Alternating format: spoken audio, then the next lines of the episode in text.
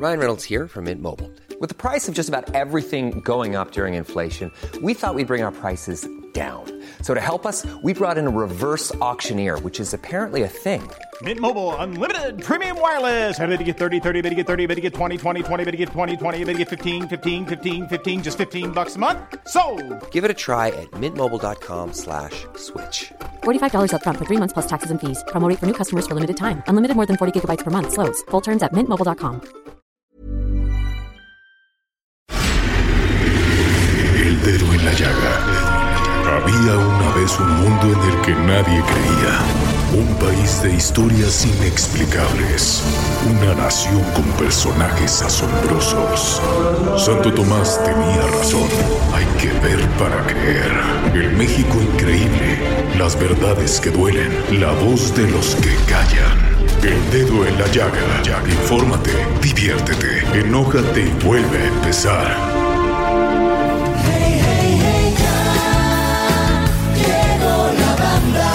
Hola, muy buenas tardes.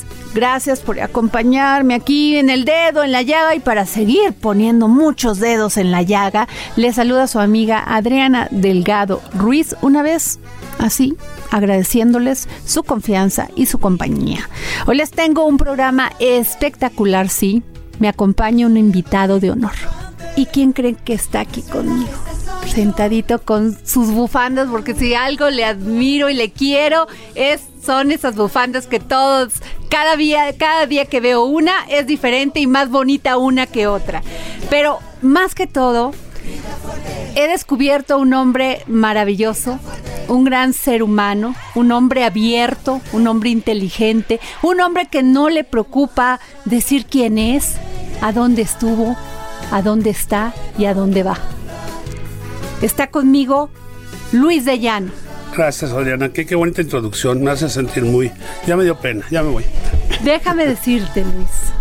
Déjame decirle a la audiencia porque muchos te conocemos de hace años, hemos seguido tu carrera, pero muchos otros que están iniciando necesitan saber quién eres tú.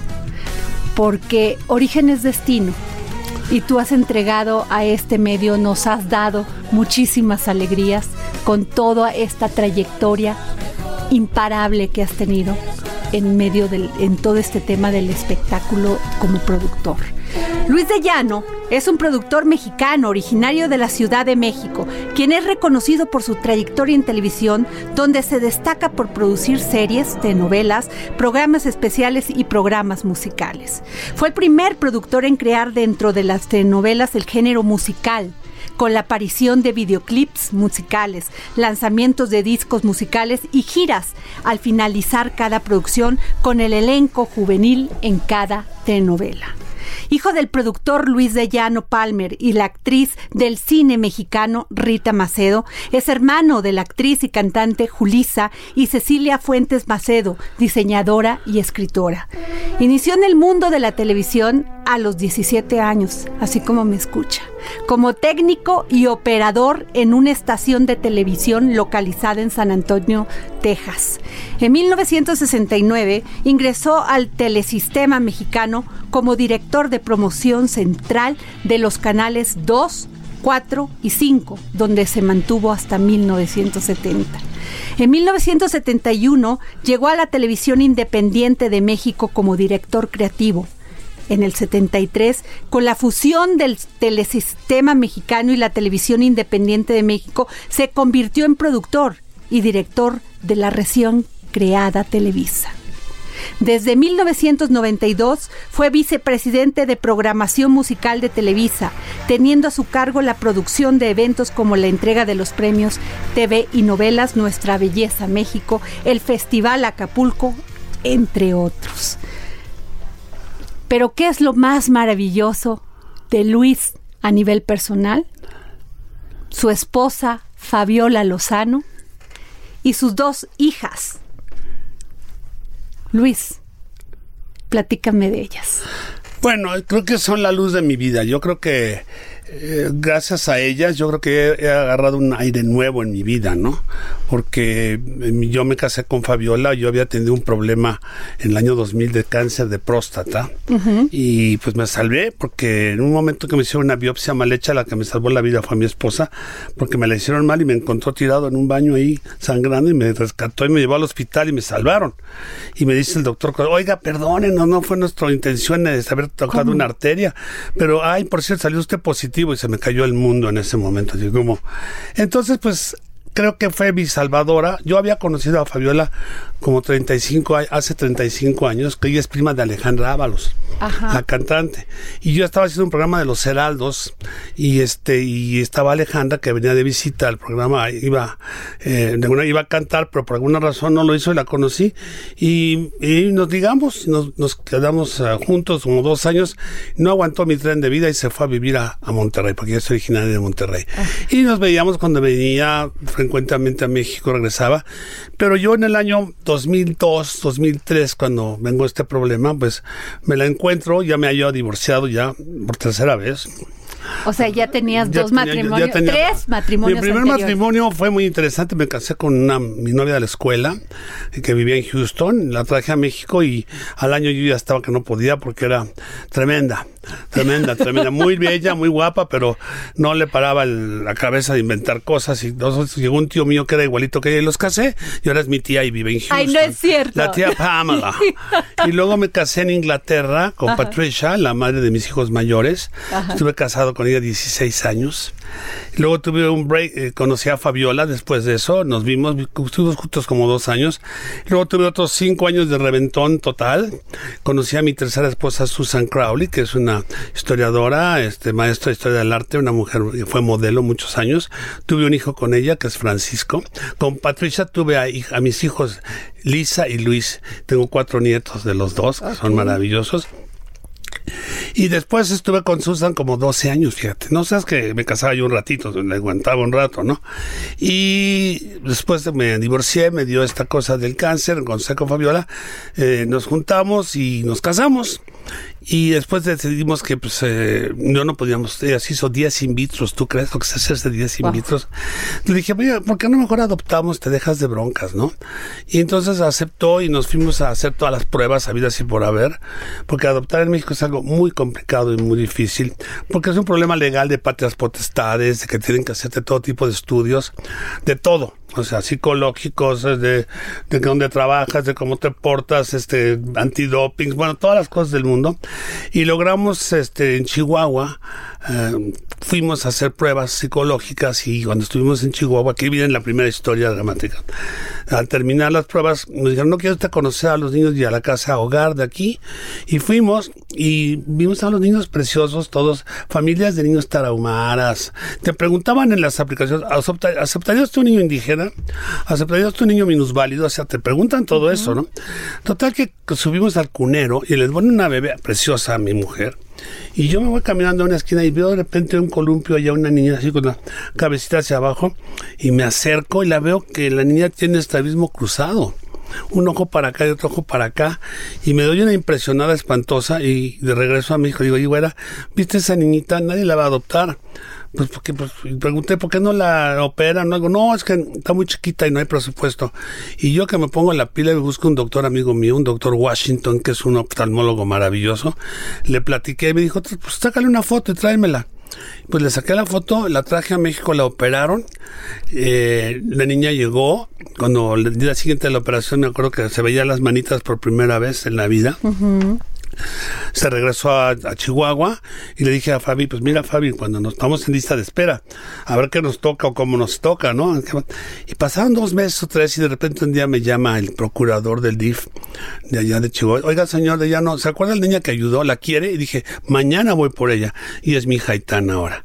Y ya cumplió, no, ya cumplió 11 años, está en sexto de primaria, el año que entra ya empieza primero de secundaria y ha sido una alegría para mí de vida increíble, porque ella me escogió a mí Imagínate, Sí, yo sí que te tenía que escogió. estar husmeando por ahí, por, por el cunero. Y luego empezó Fabiola a decir, oye, tiene que tener una hermanita, no va a crecer sola. creo". Entonces conseguí también aquí eh, que me hicieran pruebas en el DIF de aquí de México. Y por fin llegué ahí, conecté y hice buena química con la directora del DIF y con toda esa gente. Y me tocó otra niña que se llama Roberta, que ya más grandecita, tenía como... O sea, tienes a Aitana, y a Aitana y Roberto. Roberta. Aitana tenía nueve meses, Aitana ya tenía dos años, ocho meses. Y ahora pues soy muy feliz con mis dos hijas y mi mujer. Luis, 1968. Cuéntame, ¿quién era Luis de Llano? Bueno, en Luis de Llano, el 68 no vivía en México. Fíjate que no me tocó a mí eh, nada de lo que sucedió aquí, las partes políticas de cuando la cosa de Tlatelolco y todo. Yo vivía, yo estaba estudiando en la Universidad de Houston. Primero eh, empecé de rock and rollero aquí en México. A eso voy. Y me mandaron, eh, cuando Julisa llegó de Suiza, yo armé un grupo de rock and roll. ¿Cómo se llamaba? Los Spitfires. Qué nombre más raro, ¿no? Entonces, mi mamá le gustó ese nombre y como Rita era la que nos apoyaba en todo, eh, empezamos a tocar y a cantar, ya tocábamos en cafés cantantes. Enrique Guzmán es mi tío y era nuestro maestro de, rock and roll, ¿no? Pues digo, nos tocaban también maestros de jazz, que eran los meros meros de entonces.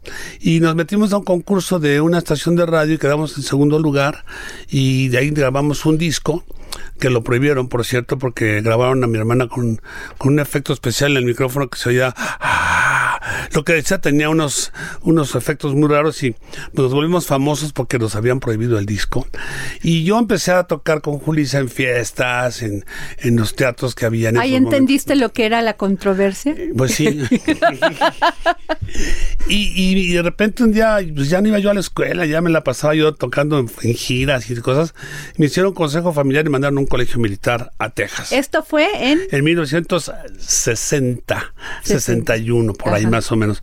Era un momento difícil para un colegio militar porque era la época de la Guerra Fría, cuando la crisis de los misiles. Entonces mi escuela estaba en Houston, rodeado de bases militares que estaban en alerta todo el tiempo. Cuando la crisis de los misiles en Cuba, pues tú sabes lo que era eso, ¿no?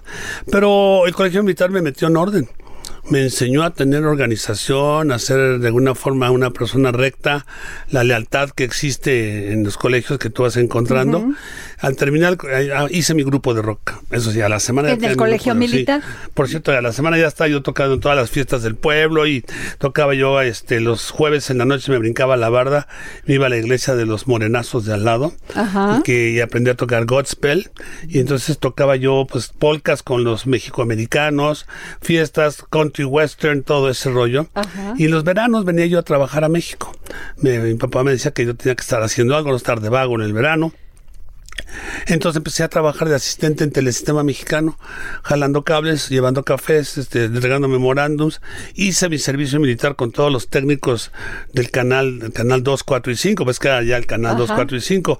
Eh, Todavía no había una competencia fuerte, ¿no? El canal 11 existía y ya empezaba por ahí a ver una televisión nueva.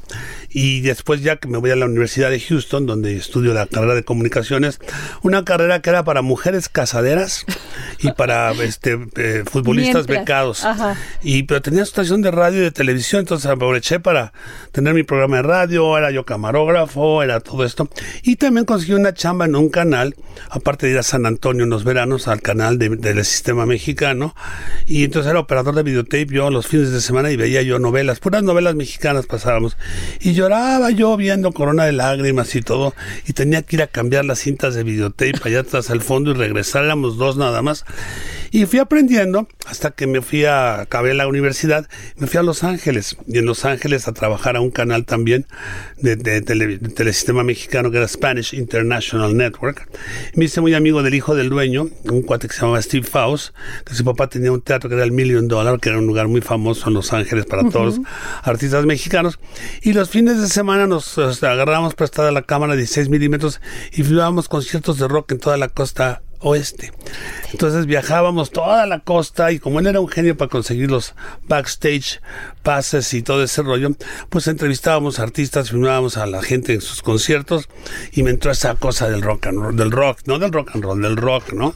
Y cuando llego a México en el año 69, pues empiezo a hacer experimentos, eh, me meten en promoción con, no había animación por computadora, yo lo hacía todo manual en esa época en los países, en los patios de telesistema donde las unidades, sacaba yo las cámaras, desconectaba yo osciladores, les ponía yo monitores de cabeza, hacía, hicimos la imagen del canal 5 y progres, hicimos un cambio en la televisión completa en lo que eran las identificaciones de canal, las entradas de programas, las salidas de canal. Y ahí me quedé un rato y luego empecé a producir programas. Así hay un programa que con Jacobo Zabludowski que se llamaba La Onda de Woodstock. Y Jacobo era mi, mi VJ. Los, sábados, los domingos en la mañana pasábamos videoclips, hablábamos de ecología, del pelo largo, de todo eso. Y estaba yo con Jaime Almeida y Silvia Pasquel, que eran mis conductores. Y un día llegaron unos cuates a decirme que si quería yo ayudarlos a hacer una carrera de coches y que llevaban unos músicos. Y entonces dije, ay, sí, qué padre, pues.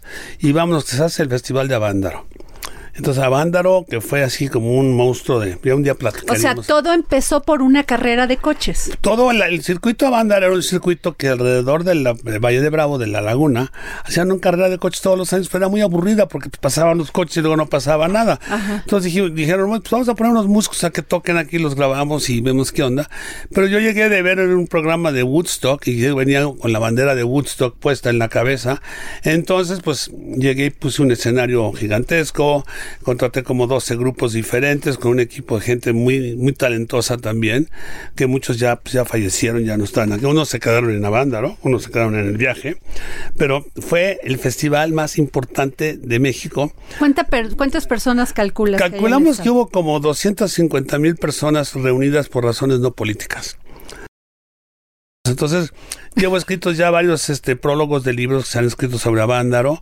He dado muchas conferencias sobre lo mismo, porque pues es una es un, es un evento que muy mal muy mal, muy mal explicado. No está en los libros de texto, muy satanizado por las autoridades del momento.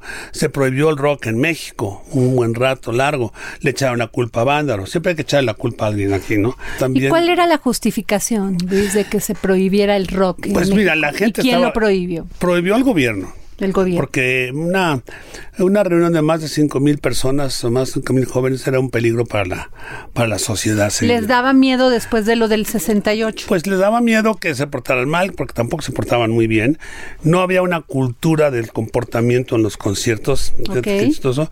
Eh, había mucha problemática con los ganaderos de entonces, había mucho resentimiento entre la policía y los jóvenes. Total, que se prohibió la casi desaparecieron los grupos. Ya hasta los años 80 es cuando o surge. sea, se pierde 20 años. Se por pierden decir. 10 años 10 realmente años. porque pues en todos los 70 pues al principio pues después de Avándaro pues llegan los baladistas de España y de Sudamérica y todo eso y algunos que vivían en México exiliados como pues Víctor Manuel, Ana Belén, venía Serrat, venía Paco Ibáñez, eh, venía Rafael, bueno, siempre el domingo estaba en su apogeo en esos momentos y yo pues era rock and rollero, yo quería hacer rock, entonces pues no no no había chance de hacer un programa de rock portal, ¿no? Pero empiezo yo a grabar con todos los extranjeros que llegan a México. Yo me volví el director, productor de todos los programas de todos los artistas que venían de Argentina o de Sudamérica o de España o de Francia y todo. Y ahí empecé mi carrera como productor director, eh, todos los, todo lo que fueron los finales de los 70s y todos los 80s. Los 80s yo digo que fue la década más maravillosa de la televisión y de la música. Ahí donde nació todo, era la incubadora de todo. Lo mismo ahí salían los grupos juveniles infantiles de plástico que luego decían que eran desechables, que son los que siguen llenando los auditorios nacionales sí, claro. este, donde salían programas nuevos, donde había conceptos nuevos de televisión, muy creativos éramos, la verdad, muy abiertos. Surge la competencia, ya hay Canal 2, 4, 5, el, el 9 se vuelve el 8. Hacía un programa en el Canal 8 que se llamaba Videocosmos, que para mí era así como el non plus ultra de la televisión, adelantado a su época muchísimo porque duraba cuatro horas los sábados y cuatro horas los domingos. Nada duraba más de cinco minutos ni menos de un minuto. Tenía yo muchos productores que tenían secciones diferentes con sus escritores, sus conductores. Entonces, era como una revista, ¿no? Y era una televisión nueva. También empecé a hacer cachún, cachún, ra, ra. Y luego me tocó éxito. hacer Papá Soltero, Mi Colonia La Esperanza, hizo otro que se llama La, La Edad de Oro. Y yo no quería hacer telenovelas, yo las odiaba porque como me pasé 10 años, bueno, los años de universidad poniendo novelas, decía no. Ahora, ¿qué significa para Luis de Llano tener como mamá a Rita Macedo? Bueno, una gran actriz. Para empezar, cuando mi padre y mi madre eh, se, se divorcian, yo, yo tenía un año. fue ¿Cuál muy- era tu relación con ella? ¿Cómo era? Pues mira, de chiquito no tuve una muy cercana porque mi madre estaba haciendo su carrera de cine y pues viajaba mucho. Entonces yo vivía con mi abuela Julia, la mamá de mi mamá, que era una mujer increíble, adorable, era una mujer también adelantada a su época, que era, la llamaba yo mamá Julia.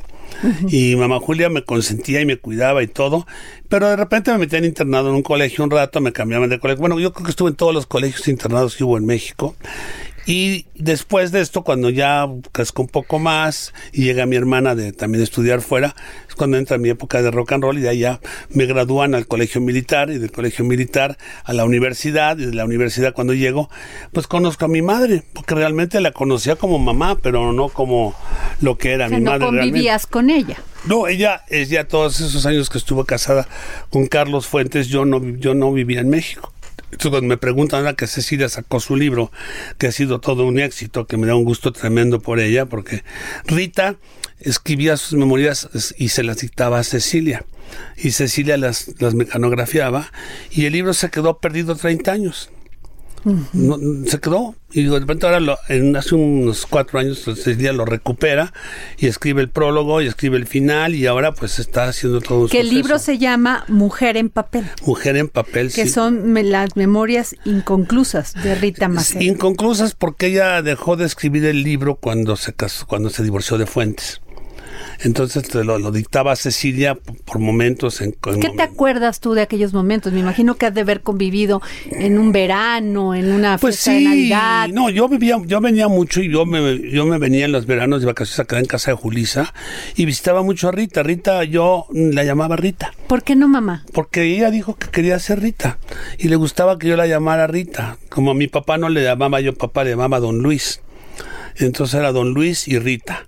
Cosa que interesantemente cuando ellos se divorciaron pues éramos muy jóvenes, pero ya en los años ya de, del, del- del final de su vida se volvieron muy amigos. Porque Rita pues este era una mujer muy brillante, muy inteligente, muy muy capacitada en todo. Mi padre, que al principio era un español exiliado, conservador y todo, se fue a vivir a Nueva York, se volvió un neoyorquino. Entonces, qué chistoso cómo va cambiando el tiempo, cómo cambia, dice mi papá. La gente no cambia, lo que cambian son los tiempos, hijo mío. Y en los tiempos vas tú volviendo la- lo que los tiempos son. Entonces, mi relación con ella fue padrísima porque fue mi productora de Videocosmos, fue mi escritora en varias novelas y yo tenía conmigo era muy afectuosa y con mis hijos también y con Julisa pues tenían conflictos muchos porque Julisa no quería ser Julisa. Julisa quería ser antropóloga o egiptóloga o algo así. Y Cecilia pues tenía un carácter también un poco eh, de una forma aprendido, cosa que ahora espero que con esta suerte que este libro ya salió, empiece a escribir porque es una escritora maravillosa. Heredó realmente de, de, de Carlos Fuentes y de Rita cosas maravillosas, ¿no? Ahora, básicamente el libro de Mujer en papel es la vida con tu papá. Al principio de la vida con su madre. Ajá, con, con mi abuela, porque ella sufrió mucho. El libro es un libro muy duro. ¿Por no qué? sé si te lo he mandado o no. No, porque es muy crudo. Habla, ella, Rita se confiesa de una forma muy abierta lo O que sea, la relación con su madre. La de- relación con mi abuela no era buena. Ella estuvo interna también en un colegio. con tu abuela Julisa. Con mi abuela Julia. Julia. Julisa, ¿sabes por qué se llama Julisa? ¿Por qué? Porque mi papá le, le ponía a sus hijos los nombres com- eh, digamos, compuestos de los dos abuelos. Ok. Julia Isabel. Ah. Julisa, ¿no? Entonces, este, pues, qué chistoso, ¿no? Que Julisa se vuelve un nombre y no era Julisa, era Julia Isabel.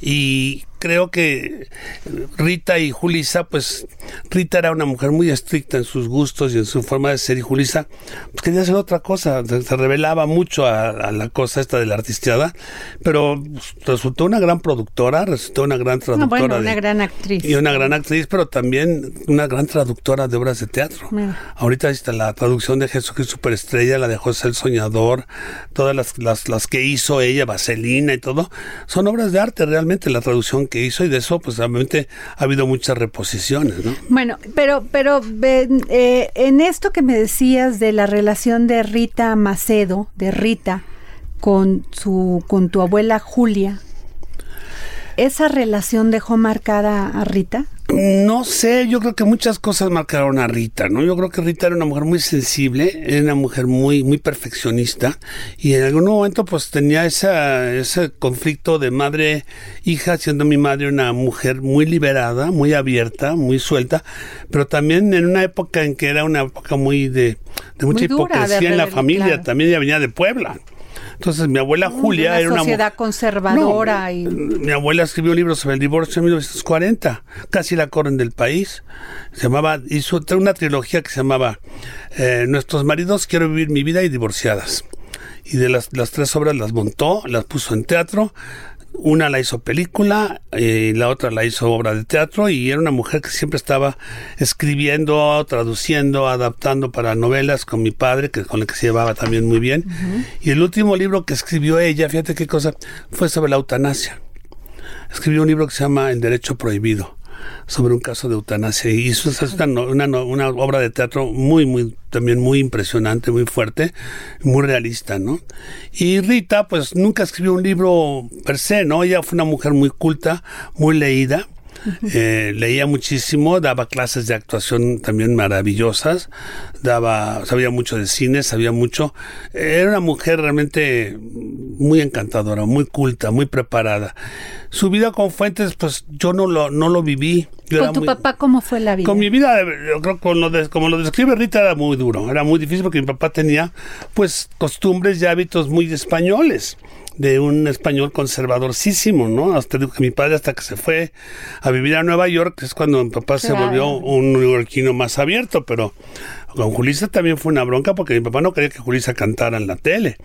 Este, y, y Rita dijo, ah, pues cómo no, y Julissa aprovechó el rock and roll para ver a Julissa, Julissa, y la cantidad de películas que O hizo. sea, que era una familia entre envuelta entre lo conservador y esa ese deseo de gritar el arte. Pues conservador en un principio se fue liberando, como dice mi mujer, definitivamente una familia muy disfuncional para su época también, ¿no? Y, y sí vamos todos porque pues sabes, todos tenemos esa vena artística, mi sobrino Benny, mi sobrino Alejandro, este Julisa que excelentemente sigue haciendo cosas, Ceci que espero que ahora cuando termine esta eh, temporada de producción de este libro empiece a escribir otro porque creo que es un gran talento que tenemos en México. Y pues Benny le va muy bien, está haciendo un monólogo de teatro ahorita muy bien, Alejandro también. Mis hijos, pues nada más Luis David es productor, vive en Puebla. Mis hijas yo creo que también van por ahí. Ya, ya me dijo, También. una ya me dijo que ella no quiere ser artista, quiere ser escritora y leer muchos libros, la chiquita. Y la otra sí le gusta mucho, ya fue a ver Berry Sugar cinco veces, quiere ver todas las obras de teatro. Eh, son, son un poquito puestas en esas cosas, ¿no? Yo soy Adriana Delgado y me escuchas a través del Heraldo Radio, aquí en El Dedo en la Llaga. Sigue a Adriana Delgado a través de su cuenta de Twitter, arroba Adri Delgado Ruiz. Además, te invitamos a enviar tus opiniones y comentarios en texto o por mensaje de audio a través de WhatsApp al 5525 44 33 34. Y si quieres escuchar El Dedo en la Llaga de El Heraldo Radio en cualquier momento y donde quiera que te encuentres, descarga el podcast disponible en Spotify y iTunes.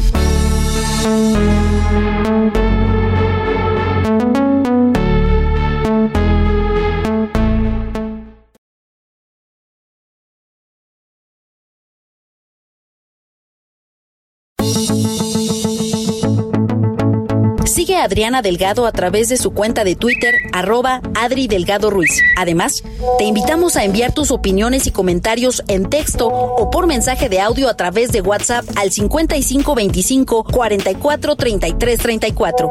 Y si quieres escuchar El Dedo en la Llaga de El Heraldo Radio en cualquier momento y donde quiera que te encuentres, descarga el podcast disponible en Spotify y iTunes.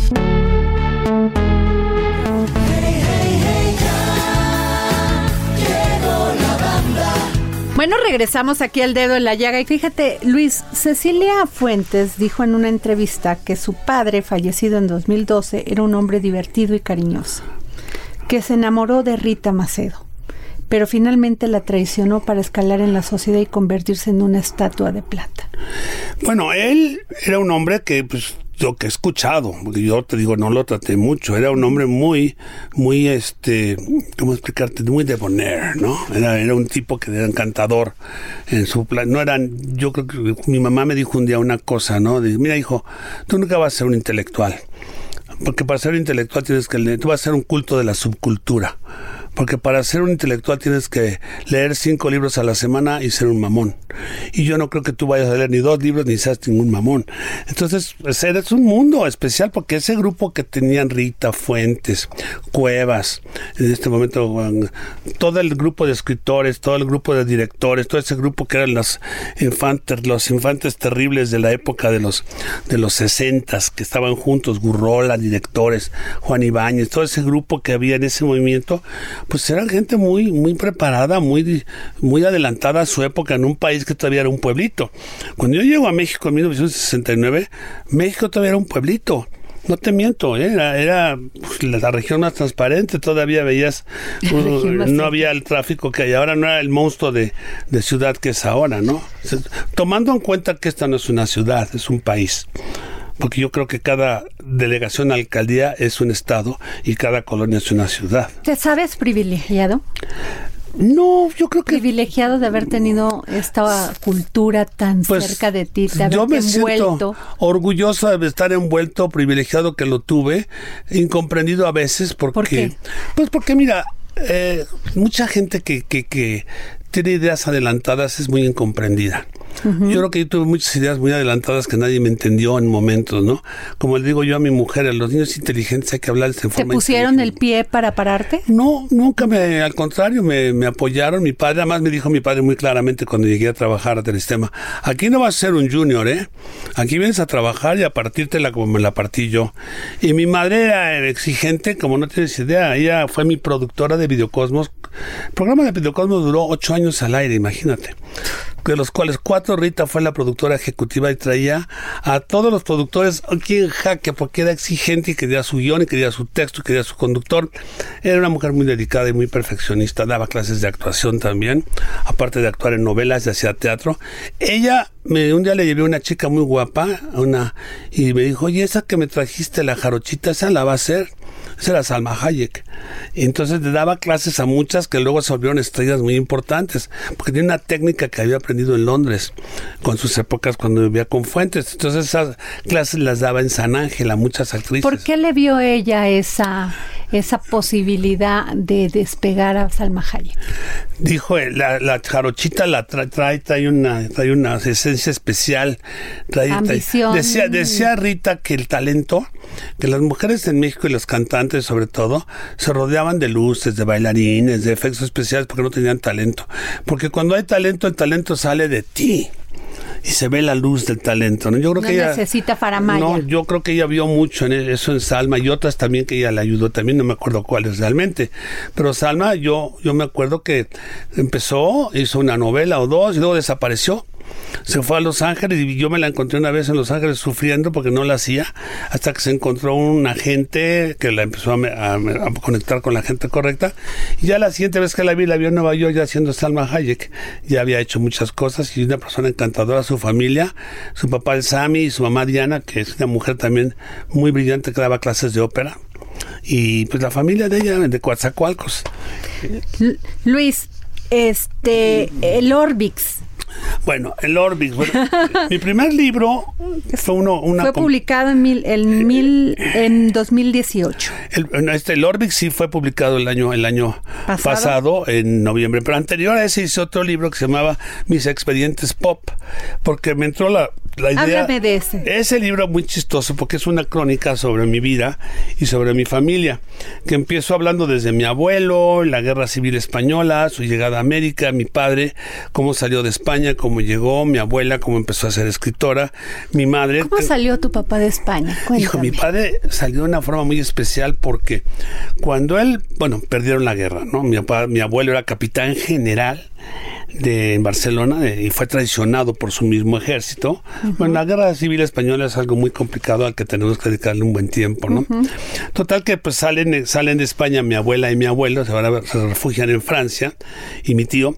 Y mi padre se queda hasta el final de la guerra, porque era comandante de antiaéreos y estaba en, en las montañas de, de la, ya la frontera con Francia y me, me, dice que pues en un momento dado ya que salió de, de, de, España llega a Francia y lo empiezan a seguir los de la Gestapo porque lo querían meter a un campo de concentración. Uh -huh. era la época ya de la ocupación de Francia de los nazis en Francia. Y se, se sale y se disfraza en un carguero que salía de Londres a Mobile, Alabama de enfermero y entonces se vino de enfermero y llegó a Móvil, Alabama con un dólar en la bolsa. Se baja del barco y ahora qué voy a hacer. Entonces, con un dólar. Con un dólar. Entonces buscó un bolero que le diera grasa a los zapatos y se restó que era un andaluz refugiado, exiliado, lo llevó a un centro de republicanos, le hicieron una gran fiesta y un gran honor, que era el primer exiliado que llegaba y le pagaron el boleto de tren a México. Y él llega a México buscando a un tío que se llamaba Juan Palmer, que era un barítono, que este, se había casado con una tiple y tenía un teatro. Y el, la única conexión que tenía la familia de mi padre era el tío Juan Palmer. Y cuando llega mi padre de, de la estación de tren, se va a buscar a mi, mi, tío al teatro y sale la señora que había sido su esposa y dice, ay Luisito, tu tío y yo nos hemos divorciado hace tres años y se hace dos semanas en Veracruz. Válgame. Pero pasa, pasa y lo tratan de mandar a vivir arriba a los cuartos de arriba y en la noche lo tratan de matar. Porque resulta que era el, el, heredero del teatro con esta señora que era Esperanza Iris. Entonces era el dueño del teatro de la ciudad. O sea, ella era Esperanza Iris. Ella era Esperanza Iris. De ahí surge un concepto, no sé si te lo mandé o no, sobre lo que estoy escribiendo de Esperanza Iris, el crimen del siglo, acerca de su vida y del atentado que hizo un amante o el marido de ella que se llama Paco Sierra a un avión donde contrató a siete gentes, les compró el boleto de avión y un seguro de vida y le puso una bomba al avión. Y explotó la bomba en el aire y el capitán era muy ducho y Ajá. aterrizó, ¿dónde crees? En Santa Lucía. Entonces la historia es muy interesante. ¿Y esa cuándo la vamos a tener? Esa yo creo que pues lo que estamos terminando de hacer, la, ya hicimos la Biblia, ya tenemos todo lo que es la presentación. Pues ahora el chiste es pegar las historias, porque mucha gente dice, ay, Esperanza Iris, qué flojera, ¿no? Como no, que lo ven. bueno, finalmente. Pero yo les digo, es que era como Lady Gaga o, o Madonna de los 30. Esa mujer así, la recibían príncipes, príncipes, presidentes, reyes, todo. Y tiene una sí, giro las historias muy diferentes ¿no? Luis, en el libro de Orbis se prevé un futuro en el que los emojis, las redes sociales, los fake news y el internet han terminado con la televisión. Piensa. Dime ¿Qué piensas de la televisión de ahora? Mira, yo creo que en el libro estaba yo futureando. Nunca quise decir que van a acabar con la televisión. La televisión no creo que termine porque todo aquello que se transmite que, que en el aire, que no se proyecta en un cine, se llama televisión. Uh -huh. Lo mismo un teléfono inteligente que un laptop, que un iPad o lo que sea. Que lo que pasa es que la tecnología cada día evoluciona más y más y más y más y más y nos va ganando. Cuando surge la radio, creyeron que pues, se iba a acabar muchas cosas y no se acabaron. Cuando surge la televisión creyeron que se iba a acabar el cine y la radio y no se acabaron. Y luego la televisión pues llega un momento en que llega a un grado en que pues empieza a tener cambios y empieza a, a tener la competencia real que son las redes sociales. Entonces, ¿qué pasa? Que el gran porcentaje de los anunciantes y el gran porcentaje de los contenidos y los conceptos emigran a otra, a otra plataforma. Yo creo que la televisión como industria no se va a acabar. La transmisión de televisión cambiará, dejará de haber aparatos que reciben eso y todo será pues por vía streaming. No dudes que muy pronto el canal de la estrella sea una aplicación o el canal 2 sea una aplicación, porque eso seguirá siendo. ¿Qué es lo que pasa? Que ahora pues todo el mundo dice, yo no veo televisión, así que, como claro que ves televisión, ves el noticiero, ves la pelea del box, ves al Canelo, ves al América, ves lo que tú quieras, pero la televisión no se va a acabar, habrá una televisión doméstica por muchos años todavía. Uh -huh. Lo que pasa es que ahora la, cambió la televisión la forma de verse, de hacerse y de venderse. Y creo que la televisión de ahora tiene que tener un lenguaje más cinematográfico tanto en los textos como en la, como en la técnica. Ese es ya un gran punto. Pequeñas Eso. películas que tú ves. La narrativa es diferente. La narrativa tiene otra velocidad, otro corte, forma de edición, otro encuadre y las historias son diferentes, ya no son capítulos, 180 capítulos. Tú, tú te clavas con una serie. Mira, yo acabo de terminar de ver la de la, la, la The Crown. Uh -huh. No sé si has visto la sí, de claro. Wow, me quedé diciendo qué fotografía, qué calidad, qué música, qué dirección, qué actores. Eh, es una serie carísima, ¿no? Porque los presupuestos de las series de verdad son muy caras. Game of Thrones, imagínate lo que costó cada capítulo de Game of Thrones. Eh, decían que eran libras esterlinas. Yo creo que no puedes comparar esa televisión. en México nuestras épocas de oro de televisión eran porque eran mucha telenovela, mucho programa de comedia, mucho programa de variedad, mucho programa de actividad, mucho deporte. Ahora, pues desafortunadamente la televisión ya no hay música más que los canales de videoclips que son los de MTV o los de Telehit o Ritmozón o ese tipo de cosas. Las novelas pues ya trataron de hacerlas cortas, no funcionó. Eh, creo que la, el hábito a la novela no puede ser de 20, 20 semanas y se acabó. ¿Y por qué insistir en hacer novelas? Pues porque por si ya cambió la narrativa. Pues porque cree, yo creo que fue tan tan exitoso el mundo de la novela en México, llegó a tantos países que, hay una nostalgia. Creo que la historia de la novela identificaba mucho a la gente de pocos recursos también. Porque siempre la historia de la mujer que había sido engañada, que había sido traicionada, como decía mi padre, ciega, coja, jorobada, prostituta en busca de su padre. y, el tema y la trama siempre era esa mujer que buscaba dignificar, empoderarse. La mujer se ha empoderado de una manera increíble ahora. Yo creo que desde los años 70 yo noté ese cambio en México muy grande de la madre que dejó de comer todos los días con los niños y empezó a trabajar. Tu, mamá era una mujer empoderada. mi mujer era una mujer empoderada, pero, encima, pero era líder en su cosa porque era, porque era productora, porque era adaptadora, porque era escritora, porque era actriz, porque no paraba de hacer cosas. Mi abuela también lo fue.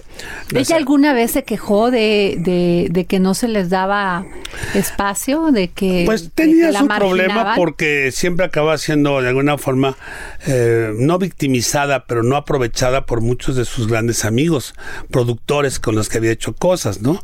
Eh, pero, por ejemplo, con un Buñuel tenía una relación maravillosa, ¿no? Trabajó también con pues, muchos directores, muchos productores, pero no era una mujer fácil. O sea, cuando una de las experiencias... Cuando me dices que no era una mujer fácil, ¿a qué te refieres? A que, eh, que era tan perfeccionista que de repente si no estaba correctamente el guion en la, en, la, forma en que ella consideraba que debía ser puesta, decía, no, vamos a hacer estos cambios, ¿no? ¿Y eso está mal, Luis? Pues no, yo creo que en, pues, en, ese momento era difícil porque los hombres no tenían ningún respeto.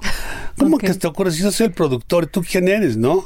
Ahora, mi mamá un día fue con Buñuel porque estaban, iban a ya filmar la película de Nazarín, que Carlos Fuentes había hecho la adaptación para cine. Y llegó con, con, con Buñuel y dijo, mi mamá, yo quiero hacer el papel de esta. Dice, no, tú eres demasiado bella para hacer ese papel. Entonces Rita agarró y se robó el libreto, se caracterizó del personaje y llegó caracterizada al casting y se ganó el papel. Y lo hizo. Y, lo hizo. Entonces, fíjate de qué agregado.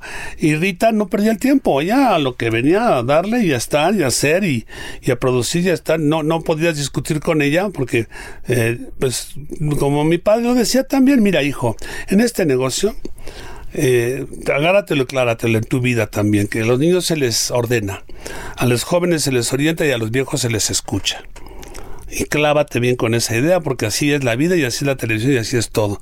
Entonces tú conmigo no me vas a ganar un argumento, ni a ti ni a tu madre, ¿no? Quizás con tus hijos les podrás orientar para dónde irse. Y a los niños no les vas a preguntar si quieren o no, les vas a decir que lo hagan, ¿no? Los niños son mucha gente que de repente todavía sigue embobado con una televisión mediocre. Digamos que la tenemos que llamar más mediocre porque pues, no pasa nada los chistes ya no, no, no, no, no, no cuajan las cosas como cuajaban antes. Yo creo que, ¿qué pasó? Que muchos actores, muchos comediantes viejos ya murieron, ya pasaron. Yo lo veo mucho en las novelas, que dónde están los viejos actores, dónde están los Garaza, dónde están los, los Gilmain, dónde están los, los, los grandes actores. Pues ya pasó su tiempo.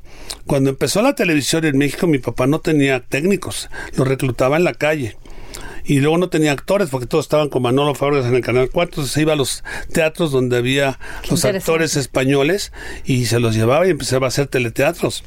Entonces eh, ahí empezó toda la industria y ahí se descubrió mucho talento. ¿Se está haciendo buen cine en México? Se está empezando a hacer un cine más audaz. Eh, yo no puedo juzgar lo que es buen cine y mal cine porque pues quien, uno que hace televisión, que la ha hecho todo el tiempo, está acostumbrado a trabajar con tres camaritas y editar al mismo tiempo. Ya lo que tú estás viendo con los cuarones y con el negro y conmigo, ellos se fueron a Estados Unidos y están haciendo un cine que está, desafortunadamente solamente Roma ha tenido una temática mexicana. Todas las demás han sido hechas, hechas para allá y lo han, lo han hecho muy bien. Aprendieron muy bien. Los fotógrafos son muy buenos, Lubeski es buenísimo, hay muchos más fotógrafos muy buenos. Los directores entendieron la forma. Bueno, hasta Gary Alarraqui, que también estudió cine, pues sacó su Nobles, que, que es una muy buena película, adaptada de una vieja película de Gran Calavera, si te acuerdas que fue. Y los demás están saliendo. Yo creo que lo que necesitamos es que haya más cine nuevo en México, que haya más festivales de cine mexicano, que regresemos a la mexicanidad en la televisión y en el cine y no querer copiar los formatos de otros lugares, comprando formatos en, en India o, o, formatos italianos. Necesitamos, creo que tenemos el talento todavía y los escritores y las historias lo suficientemente inteligentes y buenas para hacer cine en Ahora, México. eh, eh, es importante este punto porque estás hablando de las plataformas estas como Netflix, este, Amazon y todas estas, y estás hablando estas series para televisión. La narrativa es diferente y los tiempos son diferentes. Sí. Lo que pasa es que en una- en una- en- tú quieres llevarla a una serie a una de estas plataformas de streaming como HBO, Netflix o los que hay. Hijo, es un proceso muy complicado. Tienes que llevar una Biblia detallada del proyecto con su logline, su tagline, su sinopsis larga, su sinopsis corta, su psicología de personajes. Y esa tiene que ser también evaluada con un guion de un primer capítulo que probablemente pase por las manos de varios operadores de la misma empresa que le cambiarán la cosa. Yo siento que eh, para hacer historias mexicanas necesita que haber mexicanos haciéndolas, no que llegue un gringo a decirte, no, porque como yo hago la serie de tal que es completamente gringa, aquí no, no le agarran todavía ese sabor. Yo creo que ahorita Cuarón logró que la película de Roma tuviese ese sabor de la mexicanidad retratada en la tele, en el cine. Yo no la, yo la vi en el cine, no la quise ver en televisión. Creo que en el cine es donde logras ver realmente el valor de una película como Roma más que en televisión. Porque la televisión tiene otro problema también muy grave. Cuando tú vas al cine te apagan la luz.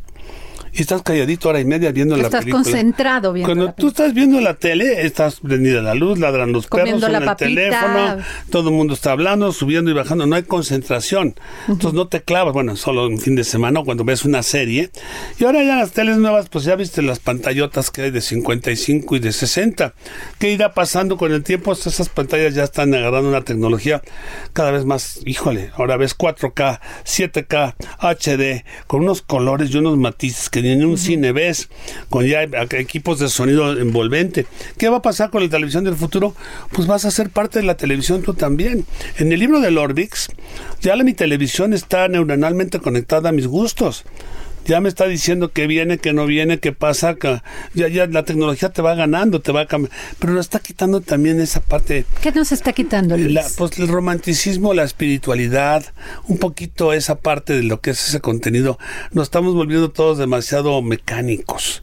Yo creo que uno de los problemas con los, los, los gadgets y los medios digitales, como lo digo en el Orbix, es que nos están alejando unos de otros cada vez más. Estamos volviéndonos más individuales en lo que tenemos, porque pues la, la soledad online nos está consumiendo por un lado, ¿no? Los niños, los huérfanos digitales, que son los niños que de repente pues ya ni los papás los pelan, ellos pelan a los papás. Creo que es una eh, un- para ojalá venga un cambio fuerte en eso. Yo en el Orbix lo que pasa es que pues estoy haciendo toda una historia sobre la ciencia ficción y la ciencia fusión. Y yo lo que quiero decir por ciencia fusión es la fantasía de la tecnología. Y ahí es por donde me voy yo más. A- me divertí mucho escribiendo ese concepto y pensando en cómo va a ser la tele en el futuro. Que ya un ordenador va a ser un holograma. Va a poder, vas a poder crear cosas con actores que no existen. Los vas a poder crear virtualmente. Porque mi viaje del Orbix es que yo viajo por el tiempo en forma virtual. No, no pueden hablar conmigo, yo sí los puedo escuchar, ¿no? Y vas jugando con esas cosas que yo creo en un futuro que no es decadente, con los edificios Pero si hay un desapego de emociones, ¿no? No, totalmente. ¿Dónde Totalmente. está realmente? Y, y esto conlleva la depresión. Pues yo creo que es muchos casos es de una soledad ahora. muy grande la que hay en, en- en la depresión que existe de, de cuál es la realidad y cuál no es la realidad, ¿no? Y en relaciones que se hacen y que no existen, ¿no? Tú tienes un avatar de ti mismo, te estás inventando una personalidad que no es. Entonces ya me estaba platicando una chava que tenía una historia de que era un cuate que se metió a internet y se inventó una personalidad a través de la fotografía de un marine. Y entonces él decía que era así, era así, era así. Y entonces empezó a chatear con una chava muy guapa, era una rubia increíble. Empezaron a tener una, una medio relación por internet, este, chateándose. Y luego ya empezaron a ser más íntimos en sus formas de hablar, en su forma de expresarse. Y un día la mamá de la chava se mete y le dice: Tú estás corrompiendo a mi hija, no, la vuelvas a llamar. Que no sé qué. El tipo se asusta y le deja de llamar. Y al mes la chava ya le empieza a escribir otra vez a él. Y de repente se mete un tercero a la conversación. Entonces ya tienen un threesome ahí de los tres y este cuate se pone celoso y va y mata al cuate este, que es su competencia. Y resulta que la chava no era, era la mamá, la que había agarrado la personalidad de la hija para tener su alter, su alter ego movido en eso. Las cosas ahora ya son de ese tamaño, ¿no?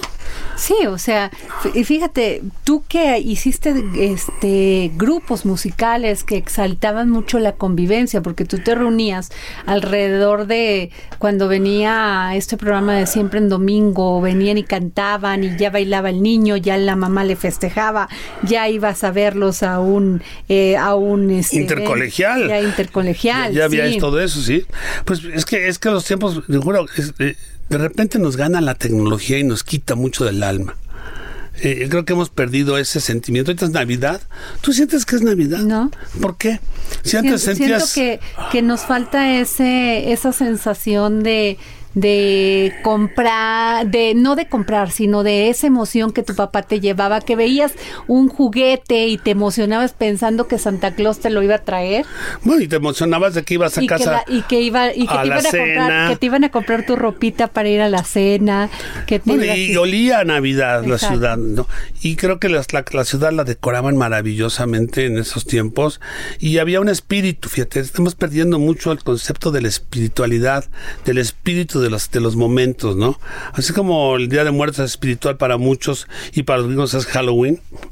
Eh, aquí hemos perdido eso y yo creo que es una lástima porque tenemos un país bellísimo con maravillas de cosas y que no debemos de perder esos valores familiares, porque nuestra familia, las familias están muy desintegradas, somos ya muy disfuncionales las familias, no es como antes, ¿no? ¿Cómo, cómo ves tú a Aitana? Y a, este, Roberta. Y a Roberta ¿Cómo quisieras que fuera su mundo? Yo quisiera que tuvieran un mundo con más seguridad. Yo quisiera que sean mujeres muy definidas a lo que sí y a lo que no en su vida. Yo quisiera de alguna forma que acaben sus estudios porque pues me he estado partiendo el, cuello y la espalda y todo para que ya tenga pagada su carrera universitaria y su preparatoria, ¿no? Pero ya depende de ellas. Yo creo que las mujeres y la vida, todo el mundo estamos cambiando todos los días, cambiamos nuestros gustos, cambiamos nuestros hábitos, cambiamos nuestras costumbres, eh, hemos, hemos perdido el respeto por mucha gente y muchas cosas, hemos perdido el respeto a nuestros semejantes, eh, cada vez somos más, cada vez nos invadimos más, cada vez tenemos menos sentimientos, cada vez ayudamos menos. Yo quiero que sean niñas normales. No quiero que sean niñas especiales, yo quiero que sean niñas normales, que tengan amistades normales, que, que mi mujer, que es una mujer de principios muy regios, muy, muy de una familia muy unida, yo quiero tener una familia muy unida. Yo me casé y adopté niños no por tener hijas, sino por hacer una familia. Es lo que más me importa. Luis, qué buena conversación, o sea, déjame agradecerte. ¿Cómo te ves tú? Pues ¿Cómo se ve Luis? Yo me veo mejor que, mejor que antes. ¿Cómo ves a todos estos jóvenes que quieren seguir la carrera de, de televisión, de producción, de cine? ¿Qué consejos les darías?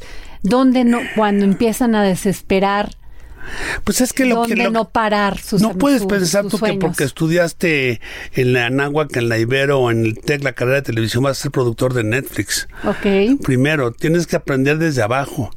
Tienes que saber eh, exactamente qué está pasando en el mundo alrededor de porque pues tienes ya el acceso a través de tu de, la red no es en alguna forma estás viendo lo que sucede aquí en Inglaterra en Suecia en Polonia en Holanda en Estados Unidos en todos lados creo que yo me veo pues muy libre. A lo que era antes. Ya no tengo ese compromiso de ser un ejecutivo de una empresa. Me veo con ganas de seguir creando. Todos los ¿Cómo era Luis el ejecutivo? Pues yo creo que dice que yo, pues yo creo que hacía mi trabajo, era muy acelerado, hacía muchas cosas al mismo tiempo, era muy organizado, eso siempre lo mantuve, tuve un buen equipo de gentes con los que trabajé. Yo soy quien soy gracias a la gente que me encontré en el camino. Eso es una de las cosas importantes de mi vida. Y quiero seguir siendo a través de la gente que voy a encontrarme en el camino o que voy a crear. Yo creo en crear conceptos no programas. Yo creo en crear no artistas, sino la idea que hay detrás de esto. Y quiero que los chavos de ahora se den cuenta de que tienen que empezar a trabajar desde el primer año de la universidad, donde sea. Quiero evolucionar, quiero tener un talk show. ¿Quieres tener un talk show? Quiero tener un talk show. ¿Cómo y- sería? Pues yo sería, yo lo haría muy- con toda la gente que conozco, productores, directores, actores, escritores, y yo pondría una barra en la mitad del programa para que todos echaran un drink, se relajaran un poco y dejaran de tomarse tan en serio. Yo lo que no quiero es caer en el, en el, en el tono de que yo eh, hable del chisme de fulano y de sultano, eso es lo último que voy a hacer yo en la vida, ¿no? Yo voy a hablar acerca de tu carrera y lo que has logrado y lo que estás haciendo, gente como tú que, que se la está fajando realmente haciendo radio, haciendo televisión, escribiendo y de temas que no son fáciles, ¿eh? Porque ahora que tienes la oportunidad, pues le vas a bajar la chamba a muchos hombres. Muchísimas gracias, Luis ti, de Llano, preciosa. por haber estado aquí en el dedo en la llaga. Gracias. Por favor, no le cambie. Sigan el Heraldo Radio. Hasta la próxima. Yo soy Adriana Delgado y les mando un abrazo donde quiera que usted se encuentre. Esto fue El Dedo en la Llaga con Adriana Delgado.